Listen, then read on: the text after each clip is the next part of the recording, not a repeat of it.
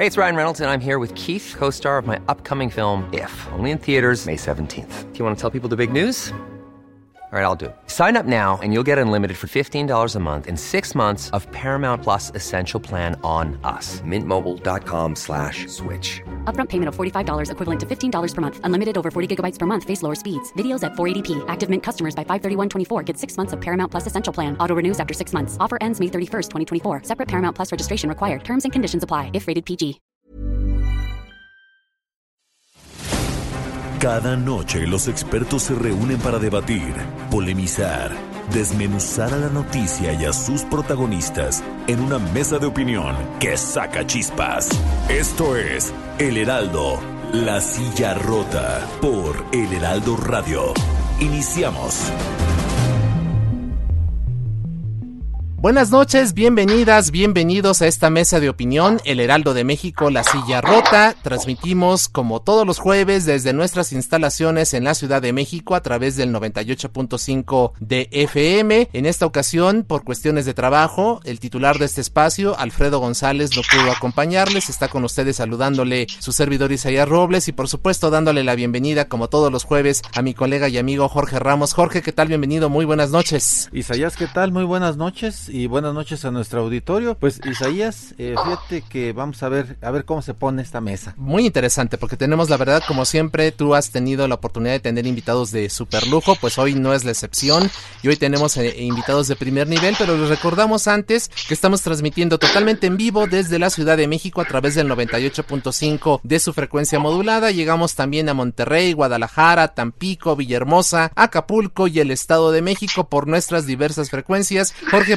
platícanos de qué va esta noche el tema del programa. Fíjate que, eh, bueno, esta semana hemos llevado ya un tiempo, varios, varios años, yo diría, en este asunto del, del Tratado de Libre Comercio, es decir, habemos Temec, eh, el Temec, bueno, pues cuya negociación eh, comenzó, ¿no? Desde el sexenio pasado con Enrique Peña Nieto, concluyó con los operadores de la 4T, eh, pero bueno, fue bajo el auspicio de un auténtico representante del neoliberalismo y de la mafia del poder, como se denomina a Carlos el innombrable Salinas de Gortari, quien bueno, él lo vendió en su momento como el paso a la modernidad, el paso de México a la modernidad, aunque bueno, pues el mismo día del arranque, el 1 de enero de 1994, eh, pues también eh, naciera el Ejército Zapatista de Liberación Nacional, eh, pues como un campanazo de, de, las desigualdades en las que se vivían eh, eh, México en aquella época y que creo que no ha cambiado mucho. Pero bueno, meses después de ese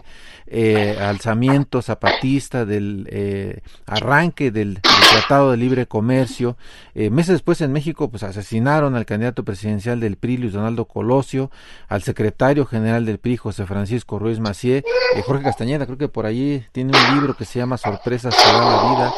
Este, y bueno, más allá de, de ello, eh, ahora para celebrar el tratado, el, el TEMEC, el, el, el, TLC 2.0 que le llaman, López Obrador irá a agradecerle varias cosas a Donald Trump, de quien escribió un libro que se llama Oye Trump, además pues de muchos tweets en sus épocas de candidato o líder de partido, donde advertía que bueno, por cada tuitazo contra México, pues él respondería. Bueno, en fin, la 4T está celebrando una herencia de Salinas de Gortari con una cereza en el pastel la visita a la capital del eh, capitalismo. Isaías Auditorio. Así está, Jorge. Y bueno, damos la bienvenida al doctor Jorge Castañeda, ex secretario de Relaciones Exteriores, escritor y analista político, a Jerónimo Gutiérrez, ex embajador de México en Estados Unidos, ex subsecretario de Relaciones Exteriores, y al doctor Alejandro Chanona, académico de nuestra máxima casa de estudios, la UNAM. Gracias a los tres por aceptar nuestra invitación. Muchas gracias, bienvenidos, muy buenas noches. Hola, ¿qué tal? Buenas noches. ¿Qué tal? Muy buenas noches, muchas gracias. Un gusto estar con ustedes.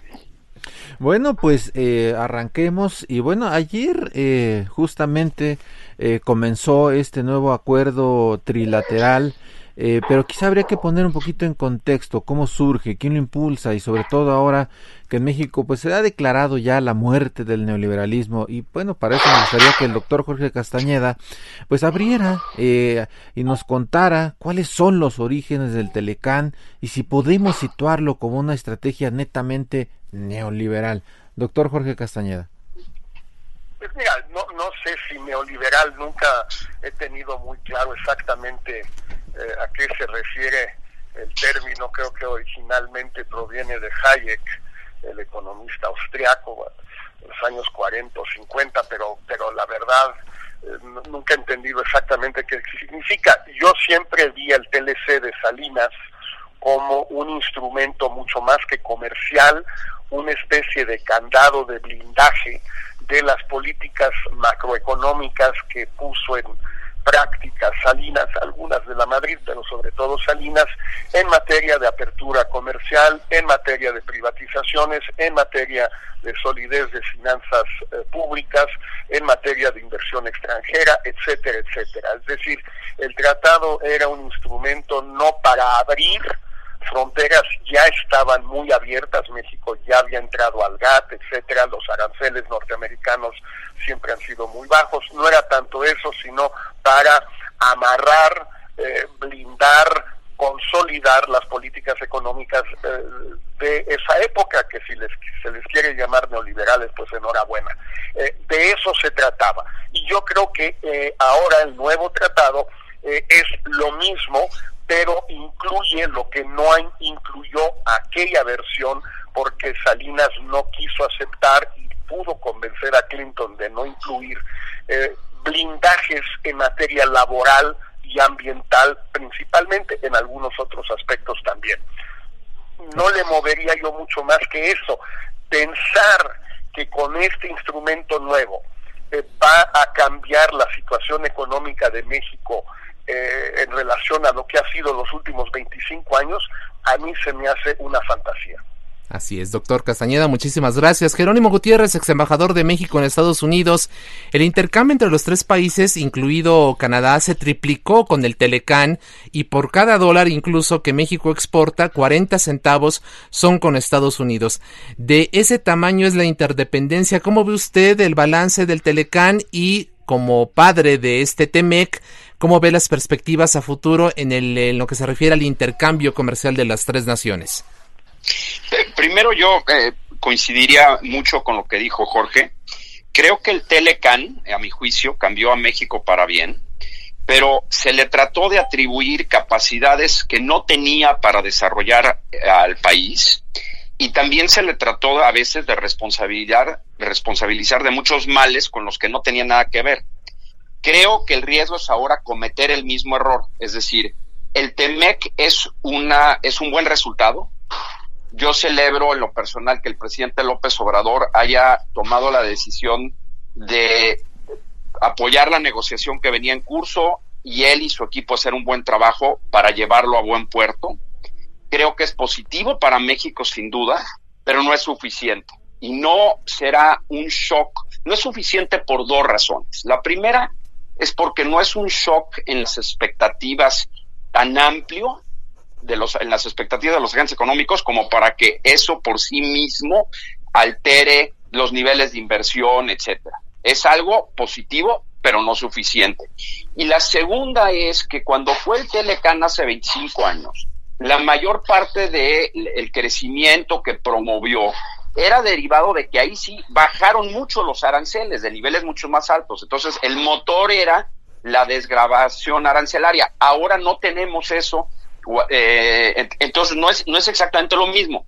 Aporta una certidumbre y creo que esa es la manera que hay que verlo. Es decir, qué bueno que está ahí, pero si no se hace el trabajo interno, de generar condiciones para la inversión y también otra, otra serie de políticas en lo social, pues no va a ser suficiente. Me parece que eso es la manera de describirlo. La integración, lo que, lo que creo que es muy positivo es que esta, esta fue una negociación, volviendo ya al tema del TEMEC. El TEMEC fue una negociación que ni México ni Canadá buscaron.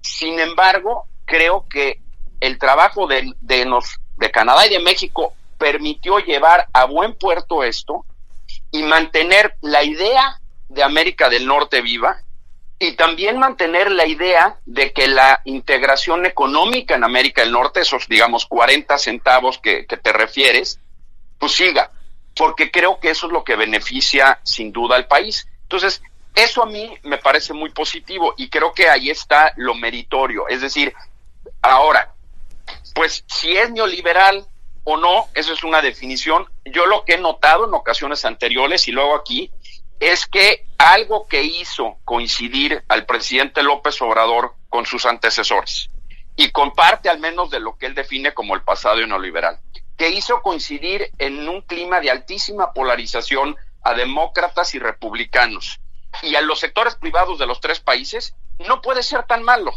Era el resultado que a mi juicio era posible. Y hay que construir a partir de eso, no es a donde hay que llegar. Con eso se tiene que seguir construyendo para impulsar nuestra economía. Muy interesante lo que dice eh, el ex embajador eh, Jerónimo Gutiérrez y, justo esa parte que señala de, eh, de, de, qué vamos a hacer con lo interno. Hace apenas ayer conocimos una, una carta que dieron a conocer los industriales, las cámaras industriales de los tres países, incluida la mexicana, obviamente, y ellos hablaban justamente de este tema de cómo dar certidumbre en lo interno. Pero bueno, justamente y, y engarzando este comentario, quisiera pues, preguntar al doctor Alejandro Chanona. Bueno, fueron 26 años, eh, 5 meses y 30 días prácticamente que tuvimos Telecán. ¿Fue un instrumento neoliberal? ¿Fue negativo para México? ¿Cuál es el balance, doctor Chanona? Bueno, al, igual que, que, Jorge Jerónimo, me parece que eh, darle atributos que no tiene el, bloque comercial del Telecán pues sería un, una una pista falsa. Es decir, si ustedes revisan, por ejemplo, el relanzamiento de otros procesos de, integración en los años 80 y que avanzaron en los 90 como la Unión Europea, evidentemente fueron proyectos de liberalización comercial, de libre mercado, pero también se acompañaron de paquetes fundamentales sobre los derechos fundamentales, derechos sociales, y pues, nunca nació el, el, Telecán con esta idea de un capítulo de un capítulo social y derechos fundamentales, independientemente del protocolo que atinadamente señala Jorge Clinton le adiciona, que son el laboral y el medioambiental. Y yo quisiera hacer un apunte, me parece que puede ser tan neoliberal como, como las naciones que lo integran, o puede ser como puntos de equilibrio. A mí me llama la atención que, que en el nacimiento hace tantos años del Telecán, que ya lo mató Trump, en, esa época naciera con un debate nacional mucho más rico. Había oposición, el PRD estaba en contra, se había creado la red mexicana de acción frente al, libre comercio y bueno, hubo una consulta en el Senado en su momento que llevó a que se construyera en México las famosas preferencias nacionales y se votara a favor. En ese sentido, me parece que eh, el Telecán, en esta, el, TEMEC ahora en esta época, en un contexto histórico muy distinto, con problemas internos más o menos diferenciados, eh, pues creamos que el, el TEMEC es una cosa tan, tan buena. Yo nada más quisiera hacer un punto crítico. A mí me parece que el, el TEMEC nace de las políticas de la política nacionalista eh, en materia económica por parte de Trump y su rechazo al libre comercio, al multilateralismo, y en esa lógica lo, lo único que, yo veo es que tendríamos que medir muy bien qué tanto esperamos del TEMEC y me, me adhiero al criterio general. De nada sirve un instrumento regional con nuevas bondades en materia de corrupción en materia de en materia de comercio eh, electrónico y todas las bondades de nuestra modernidad si a nivel del régimen interno tú no construyes las bases de armonización y construyes las bases de confianza que están reclamando los grupos empresariales. En ese sentido, me parece que hay que poner su justa dimensión al tener para no hacer una, para no generar una expectativas de más. Así es. Y justamente en ese sentido, en los claroscuros, analizando ya los alcances de este tratado que entró en vigor en el primer minuto del primero de julio de este año. Yo le preguntaré al doctor Jorge Castañeda, al ex canciller. Eh, doctor Castañeda, eh, haciendo un balance en general del TEMEC, ¿cuáles serían los puntos positivos y cuáles los negativos que usted destacaría ya de este nuevo acuerdo? Pues es que depende positivos y negativos para quién. Yo creo que a largo plazo para México eh, los puntos más positivos son en efecto las exigencias o condiciones que los demócratas le impusieron a López Obrador en materia laboral, en materia de democracia sindical, en materia eh, de salarios eh, en la industria exportadora, en materia ambiental, los inspectores laborales, los inspectores ambientales todas las concesiones que aceptó López Obrador, impuestas por los demócratas, eh, de alguna manera me parece que a largo plazo son muy positivas para México. No creo que sean positivas para los empresarios mexicanos o por o para las empresas globales que operan en México hoy. Creo que las aceptaron porque no les quedó de otras o pensaban que pues no da, da lo mismo en México, se puede hacer lo que uno quiera pues se puede aceptar lo que sea y da exactamente lo mismo. Yo creo que esta vez va a ser un, un poco más complicado. Lo que me parece negativo para México a largo plazo es lo que no se incluyó un capítulo anticorrupción más robusto, con sanciones comerciales por prácticas corruptas, eh, una serie de mecanismos para detectarlas, en primer lugar, y en segundo lugar, la completa ausencia de eh, un capítulo de derechos humanos, eh, a diferencia del acuerdo con la Unión Europea de finales de los años 90, y también la ausencia incluso del término, la palabra o las palabras cambio climático, y me remito a Bernie Sanders porque yo no he leído las 2.200 páginas del tratado, pero creo que él tenía, tiene staffers que sí lo leyeron, las palabras cambio climático no aparecen en las 2.200 eh, páginas eh, del acuerdo. Me parece que esos serían los principales inconvenientes eh, del acuerdo y las principales ventajas a largo plazo. Oh, pues ahí están eh, en la mesa. Jerónimo Gutiérrez, eh, igualmente, ¿cuáles serían los puntos clave? Creo que ya señalaba Jorge Castañeda el, tema de anticorrupción, que creo que es un tema fundamental. Y, este de la palabra cambio climático que evidentemente Trump le, causa más que comezón y, ya vimos que Estados Unidos se ha opuesto a, a, diversos tratados internacionales, en fin, y estas dos cosas son muy importantes. ¿Qué más destacarías, digamos, como positivo y, negativo de este nuevo acuerdo del TEMEC? El, el, el TEMEC hace tres cosas. La primera es que deja casi igual, digamos, el 70% de los capítulos que se tenían en el Tratado de Libre Comercio de América del Norte, modernizando algunas cosas este, digamos, eh, de manera positiva. Eso te permite que continúes teniendo, y que es el primer positivo, un mínimo de certidumbre, y enfatizo, mínimo, ¿no? Eh, respecto a que vamos a continuar teniendo flujos comerciales sin aranceles y que va a haber reglas mínimas de protección de inversiones eh, recíprocas, ¿no? Es decir, que la inversión de un estadounidense en México tiene mínimas protecciones y viceversa, y que van a recibir trato nacional. Eso es el grueso de un tratado de libre comercio y ante, efectivamente, creo que el doctor Chanoda tiene razón, ante la, ante la política nacionalista o comercial del presidente Trump, pues con toda sinceridad, me parece que no es un mal resultado.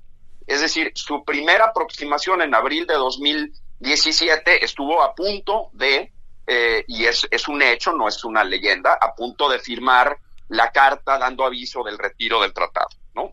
Entonces, creo que a todos nos hubiera afectado, incluyendo, por supuesto, Estados Unidos, haber perdido un mínimo, una, una serie de reglas básicas para seguir, para, para ordenar nuestra integración económica y seguir con, y, y, y, y respetar ciertas reglas en flujos de inversión y comercio. Eso es positivo. Ahora, lo que también mejora algunas cosas es, hay algún capítulo, eh, digamos, incipiente para poder que empresas pequeñas y medianas eh, eh, entren más a los beneficios del comercio. Yo creo que una crítica válida que se hizo al Telecan se ha hecho es que el Telecan fue fundamentalmente aprovechado por grandes empresas internacionales o binacionales de América del Norte o mundiales pero que le fue más difícil aprovechar esos beneficios a pequeñas empresas. Entonces, hay un capítulo que vaya más en el ámbito de cooperación para tratar de hacer eso y creo que es positivo.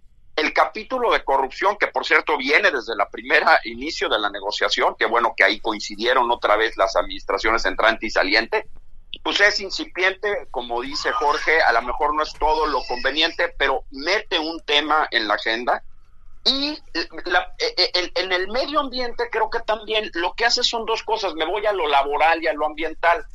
El Telecan tenía acuerdos paralelos, no eran eh, el, el ámbito laboral y ambiental se regía por acuerdos paralelos. En esta ocasión, en el texto del tratado está específicamente los temas laborales y específicamente los temas ambientales. En adición, otro, otro, acuerdo, pero hay, hay referencias a los temas en el propio texto del tratado.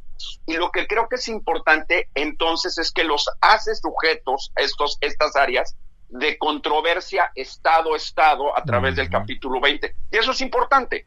Como dice el doctor Castañeda, no podemos apostar a que la competitividad del país, y en eso creo que hay coincidencia, esté fincada en salarios bajos. Tiene que ser otro tipo de competitividad, sobre todo en el siglo XXI, ¿no? Entonces me parece que eso es positivo. Eh, creo, repito, creo que hay, hay, hay otras cosas que, que pues, pudieron hacerse mejor. No, no me cabe la, la, la menor duda. Es decir, nada es perfecto. Eh, y, y, sobre todo, sobre todo en un contexto, en donde hay un, eh, no hay que, no podemos obviar el contexto mundial que se caracteriza por un, una, una, un cierto rechazo generalizado a la globalización, incluyendo des, dentro de ese concepto amplio el libre comercio, y a una política, a un Estados Unidos que llega en, en, en la persona del presidente Trump y, y, altera radicalmente la política exterior y comercial de Estados Unidos, no solo respecto a México, eso es muy importante, sí. respecto a todo el mundo. Estados Unidos desde la Segunda Guerra Mundial había utilizado la política comercial como una herramienta de política exterior para poder tener influencia en, en, en, en, todo el mundo. Y el acuerdo era un poco, yo comercio contigo, te doy acceso a mi mercado que es el más grande, nos beneficiamos ambos y a cambio de eso eres un aliado, digamos, en el contexto de la Guerra Fría, etcétera, ¿no? Claro. Entonces, la política comercial desde 1950 Estados Unidos empezó a cambiar ahora y no es solo con respecto a México. En ese contexto, pues el resultado, insisto, creo que es bastante razonable. Ahora, no podemos echar campanas al vuelo y concluyo esta parte diciendo, se revisa en seis años. Hay disposiciones, a diferencia del Telecán, que les exige a los gobiernos hacer una evaluación y una revisión periódica del mismo. Eso implica que tenemos que trabajar desde ahorita, si nos importa el tratado, para que no tengamos otro susto, por decirlo de alguna manera. Claro. Para que cuando llegue la primera evaluación se conozca exactamente qué es y qué no es lo que logró el tratado y que los ajustes que tengan que hacerse, si los hay, no sea producto de un, un momento tan, a mi juicio, riesgoso y difícil como que el vivimos en estos últimos años. Claro. Para cerrar esta primera parte de nuestro, de nuestro programa, le pedimos ahora la participación al doctor Alejandro Chanona.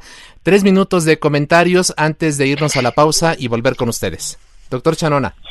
Sí, claro, yo, yo creo que Estados Unidos, eh, y sobre todo bajo la presidencia de Trump, eh, entró con una política eh, exterior que, tendió al, mercantilismo, al aviacionismo, se salieron del Acuerdo de París, que de, no le entraron, no siguieron la negociación del TTIP en, en, la, Alianza Transatlántica, en, la, el Pacífico se salieron del TPP, es decir, créanme que es una proeza que se haya podido negociar el, el Telecán y como bien señalaba Jerónimo, hubo un momento de riesgo donde el propio Trump decía a, para abajo, es decir, yo es el peor, decía, el peor acuerdo en la historia de, de, nuestro país, nos han robado en una narrativa o más bien en un discurso político muy denostado. En ese sentido me parece que lo que está haciendo el, el Telecán, eh, perdón, el TEMEC es eh, generando sí nuevas reglas, eh, adicionando algunas, no es perfecto, pero le pone una presión muy fuerte a México porque finalmente eh, el tema de los salarios entró muy fuerte por el tema porque en México son muy precarios y era siempre una desventaja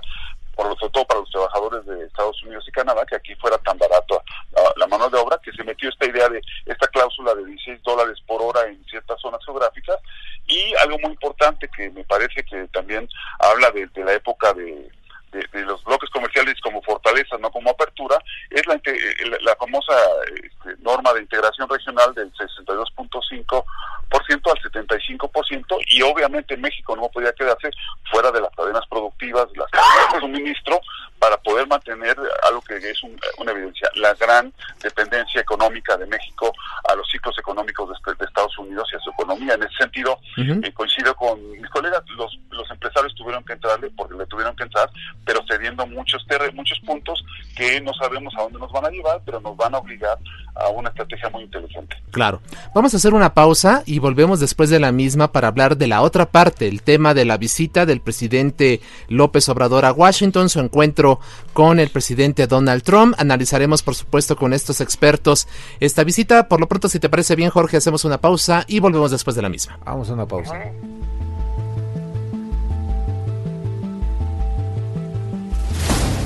El Heraldo, la silla rota.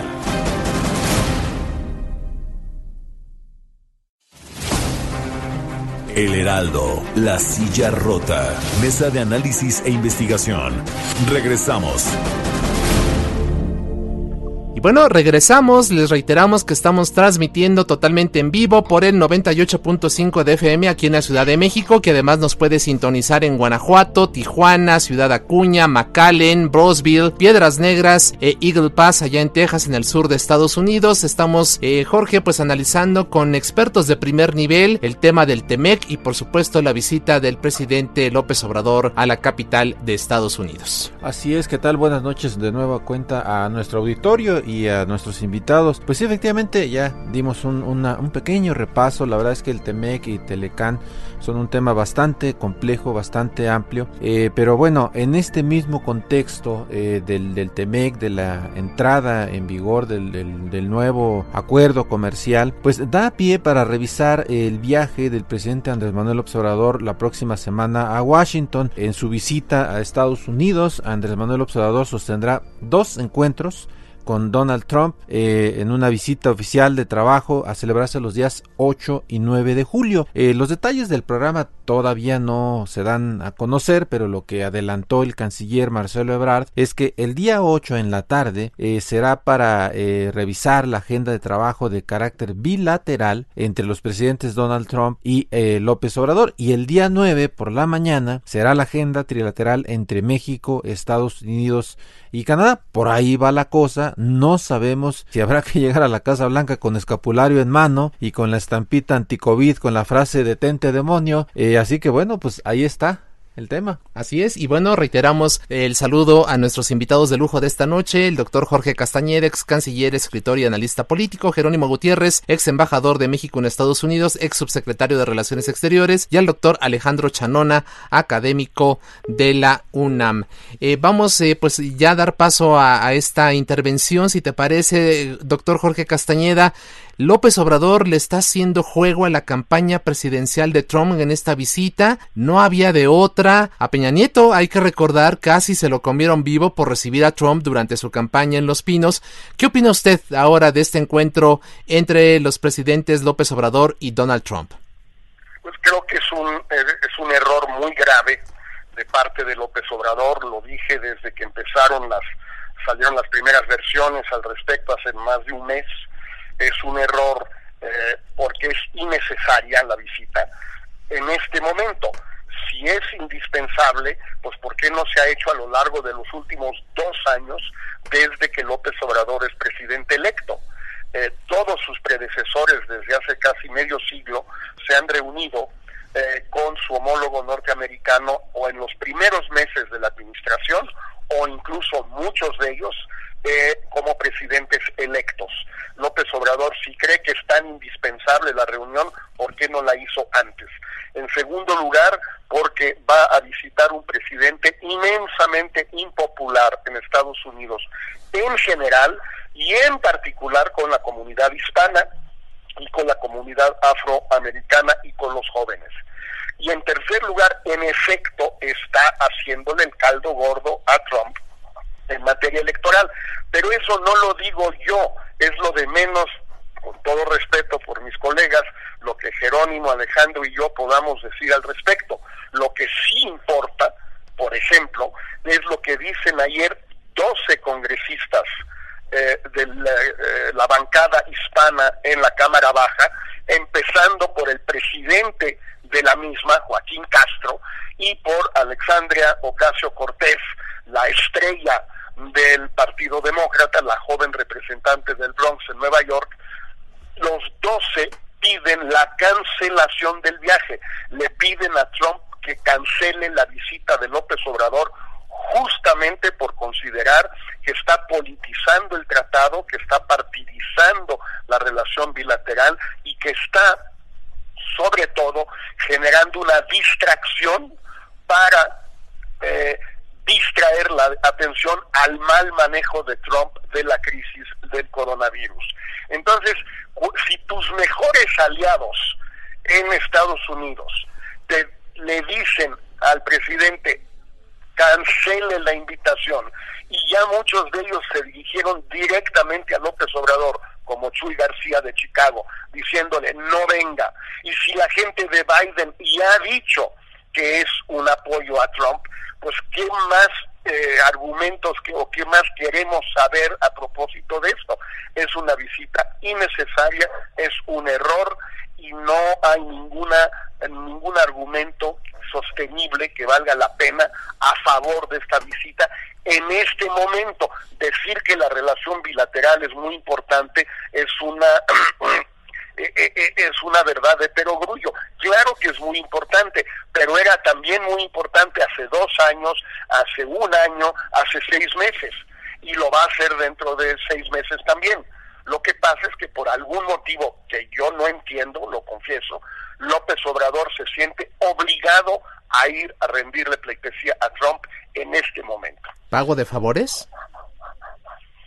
No tengo idea, la verdad es, es, pura especulación, si le debe algo, si eh, em, Trump ha presionado muchísimo, ha chantajeado eh, para que vaya López Obrador, eh, si hay un incendio gigantesco que no vemos, que hay que apagar y que solo se puede apagar yendo a Washington, todo eso yo no lo sé.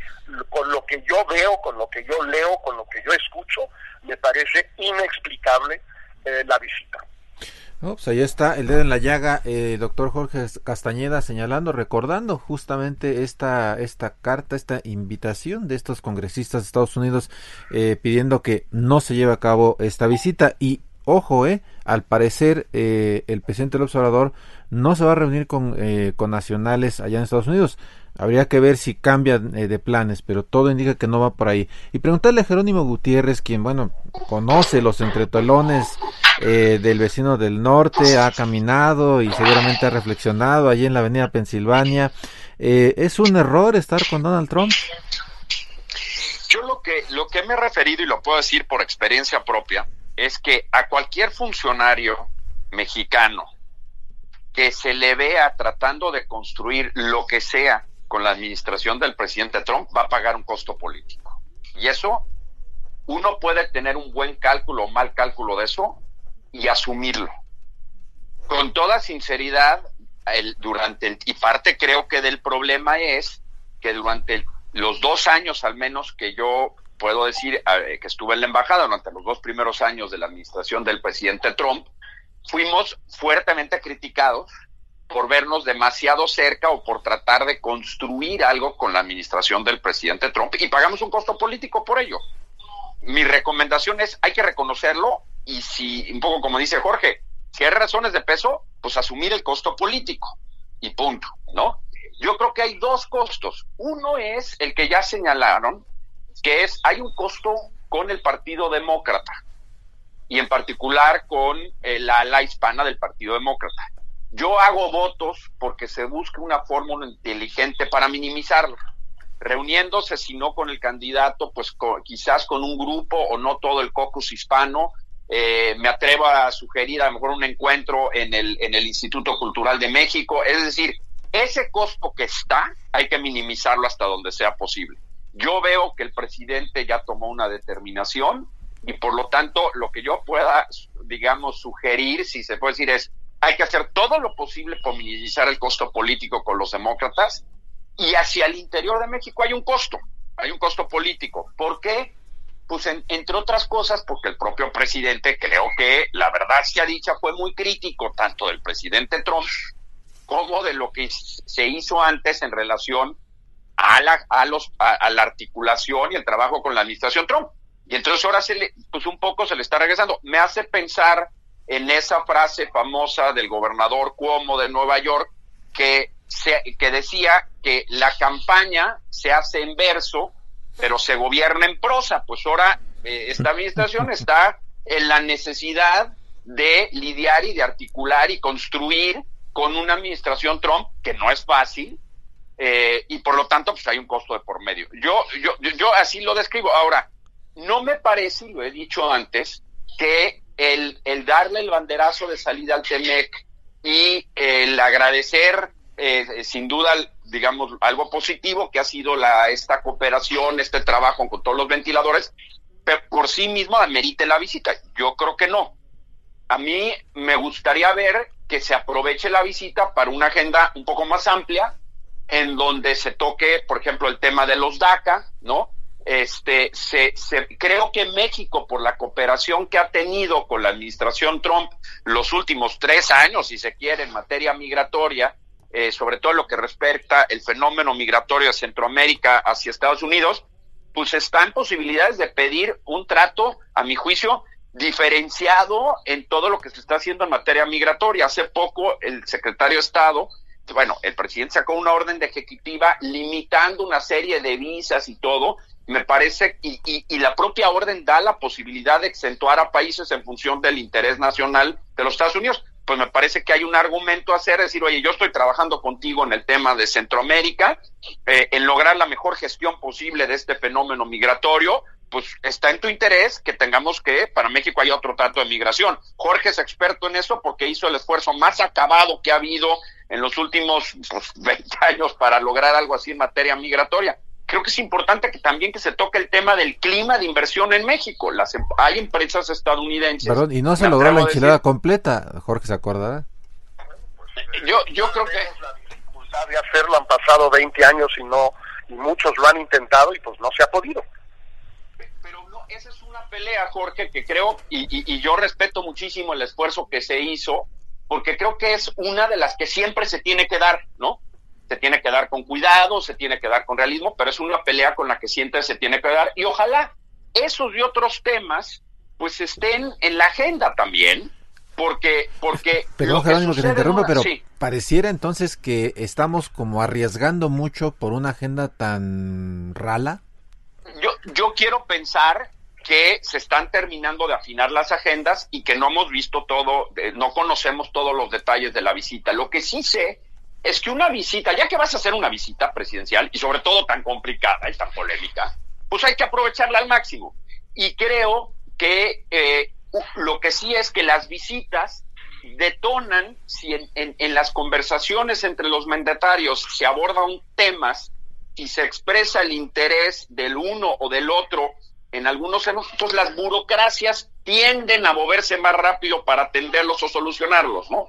Entonces, yo creo que ojalá, y me parece, quiero pensar que en ese proceso se está, de dar a la visita no solo ese contenido, pues histórico del banderazo de salida de la, del TEMEC, y también del COVID, de, de, digamos que es un tema importante, pero aprovechar pues para mover otras cosas en la agenda, porque como decía Jorge, la relación es muy importante y es la que más impacta en la vida diaria del mayor número de mexicanos. Claro. Sin embargo, eh, si, si tomando en cuenta incluso lo que ustedes nos acaban de expresar hace unos minutos, si es el presidente Trump quien ha presionado y casi obligado a López Obrador a ir a Washington, pues pareciera que la agenda se está diseñando allá, no aquí, y evidentemente pues yo no veo posibilidades, no ustedes, ustedes nos dirán, de que eventualmente haya margen de maniobra para decir, bueno, también vemos, si no un encuentro directamente con Joe Biden, sí por lo menos con algún sector del, del, eh, Partido eh, Demócrata,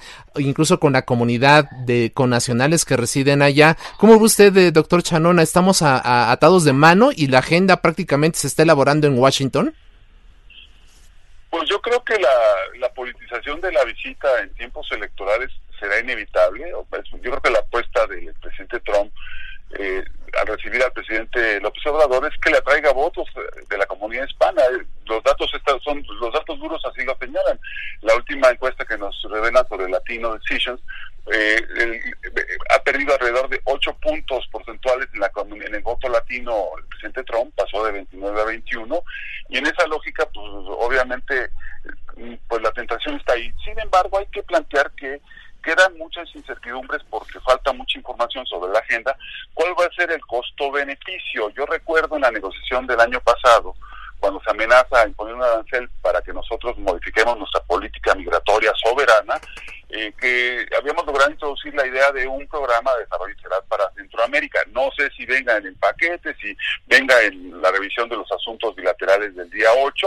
Lo que sí es cierto es que eh, el presidente López Obrador va a Estados Unidos con un presidente que, entra, un problema eh, elemental de popularidad, entre otros por el asesinato de, George Floyd y todo toda la ola de, movimientos antirracistas en, Estados Unidos y desde luego me parece que va atrás en las encuestas eh, de todo el país. Eh, sin embargo, también hay que decirlo, el, presidente López Obrador también va en condiciones de debilidad, es decir, hay problemas domésticos aquí en varias materias, económica, este, en materia sanitaria, de seguridad. Entonces, como que tendríamos que ver qué va a alimentar o qué va a generar el impacto de la visita hacia la política doméstica, partiendo del hecho que históricamente ha sido una fuente de legitimidad de la política exterior y también una palanca de desarrollo.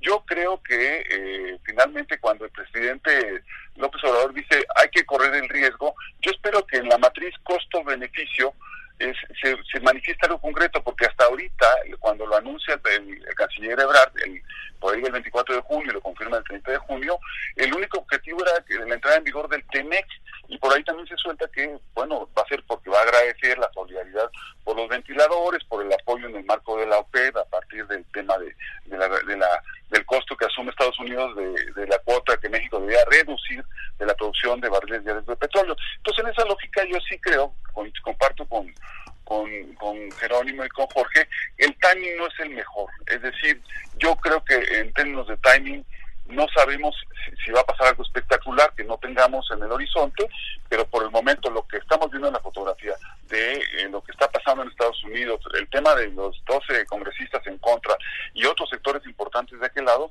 pues obviamente no se augura un gran resultado.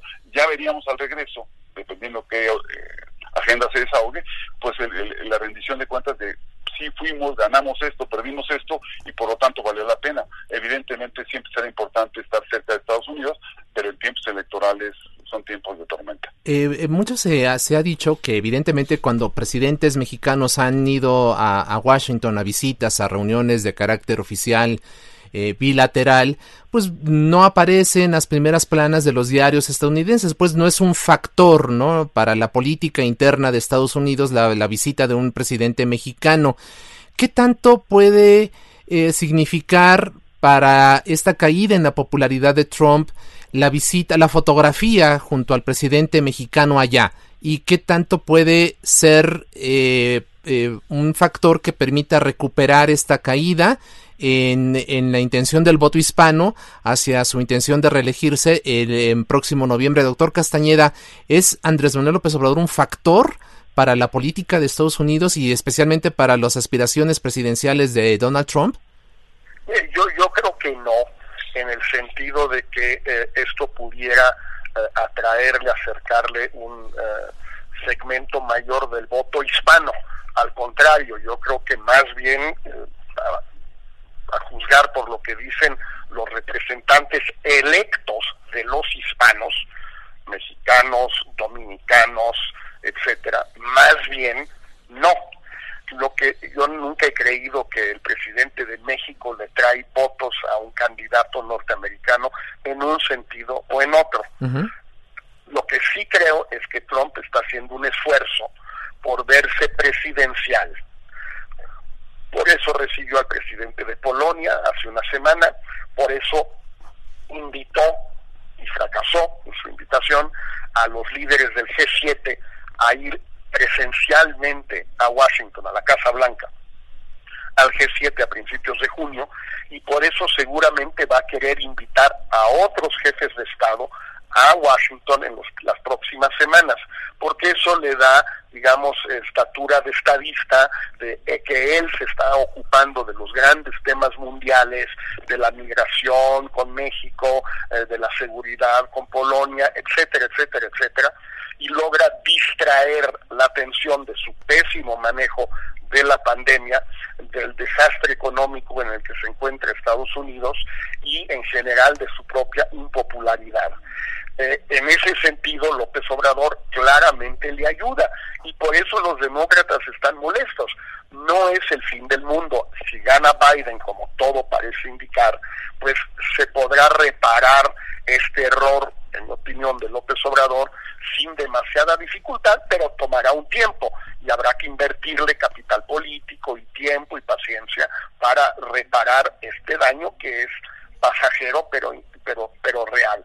Eh, yo, yo sí agregaría lo que dice Jerónimo sobre ampliar la agenda, yo estoy totalmente de acuerdo, pero en, en ese caso es una visita pues de otro tipo, es decir, no es de pisa y corre en vuelo comercial, un poquito así de, de digamos, de, de, provincia, ¿no? Sino es algo mucho más ambicioso, donde hay reuniones con el Congreso, cosa que no puede haber porque el Congreso no está en sesiones ahorita en Washington. Tal vez Nancy Pelosi vaya especialmente a Washington para reunirse con López Obrador, pero el Congreso no está en sesión, Jerónimo lo sabe mejor que nadie, ahorita, ya después del 4 de julio, que es el pasado mañana, pues Washington se va de vacaciones, no hay nadie y los medios ahorita van a prestarle poca atención, pienso yo, a López Obrador, simplemente porque tienen mil otras cosas a las cuales dedicarse, la pandemia, la economía,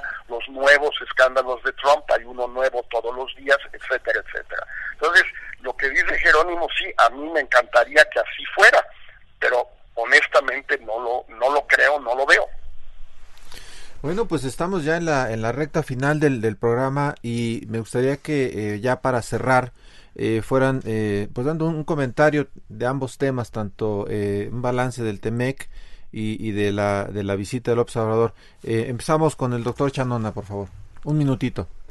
Sí, claro, yo diría nada más que efectivamente la, la posibilidad de equilibrar la visita para que la agenda sea suficientemente amplia y desde el lado mexicano se pueda plantear que no se pueda dar espaldarazo a Trump va a ser muy complicado porque es muy difícil controlar el discurso político, la narrativa de un presidente tan impredecible como Trump. En ese sentido, yo espero que logren mandar un mensaje muy claro porque de otra manera en el costo-beneficio será más el costo que el beneficio y eventualmente los resultados podrían ser magros. Así es. Eh, embajador Jerónimo Gutiérrez, un comentario final. Claro, yo, yo creo que hay que reconocer que a ambos presidentes les viene bien la visita. Y yo creo que ambos están conscientes de ello. No solo, es decir, no solo al presidente Trump. El segundo, creo que es un momento difícil y polémico pero no necesariamente por eso esté en contra y si difiero, es decir, e, este concepto de es un error histórico la visita me parece que no y no necesariamente por eso tiene que salir mal, como dice Jorge, los costos hay que asumirlos y luego minimizarlos. Este, y creo que, que, lo que está pasando es que el, el, presidente Trump está, está haciendo campaña para su reelección, centrándose hasta ahora en, en su base sólida. Y lo que hace esto es recordarles que cumplió con un compromiso, campaña importante que fue terminar el Telecan y iniciar un nuevo acuerdo. Y creo que ese es el objetivo eh, principal en términos de proyección política. No va hacia los hispanos, como dice Jorge, va más bien a, como se dice aquí, galvanizar su base. Yo hago votos si la visita se va a llevar a cabo, ese es mi resumen, que ojalá y todo el mundo contribuya en lo que pueda a que sea una visita útil para México. Lo, en mi experiencia, los mexicanos lo que quieren de la relación con Estados Unidos es una relación que funcione y que sea útil. Y en la medida en que eso visite, esta visita ayude, me parece que hay que apoyarla. Doctor Jorge Castañeda, un último comentario. yo eh, sostengo lo, lo que dije creo que es un error, no un error histórico, en efecto tiene razón Jerónimo, es un error, un error innecesario, un error que va a traerle muy poco beneficio a México, más allá de lo que él anuncie, lo que López Obrador anuncie. Tenemos a dos presidentes, Trump y López Obrador, que mienten ambos como respiran, es decir, todos los días los dos mienten una y otra y otra vez y no hay ninguna razón para suponer que después de esta visita no mienta cada uno de los dos a propósito de los resultados de la visita. Ojalá los especialistas, los medios, la oposición en Estados Unidos y en México eh, desmientan las mentiras de Trump y de López Obrador para que cada una de las dos sociedades juzgue eh, si le convenía a una o la otra o no pues ahí está, ahí está la opinión. Muchísimas gracias a los tres por habernos acompañado, por haberle dado luz a este, a estos dos temas a nuestro público. Y bueno, pues ya no nos queda más que agradecer también, Jorge, a todos quienes han hecho posible este esfuerzo. Orlando Oliveros en la producción, Jorge Aguilar en los controles técnicos. Los esperamos el próximo jueves a las 10 de la noche y el martes, por supuesto, en la mesa de opinión a fuego lento con el titular de este espacio, Alfredo González, a quien le mandamos un fuerte abrazo. Descanse. Muy buenas noches, quédese en casa, Jorge. Buenas noches, no se les olvide como siempre ser felices y en la medida de lo posible quédense en casa. El Heraldo, la silla rota.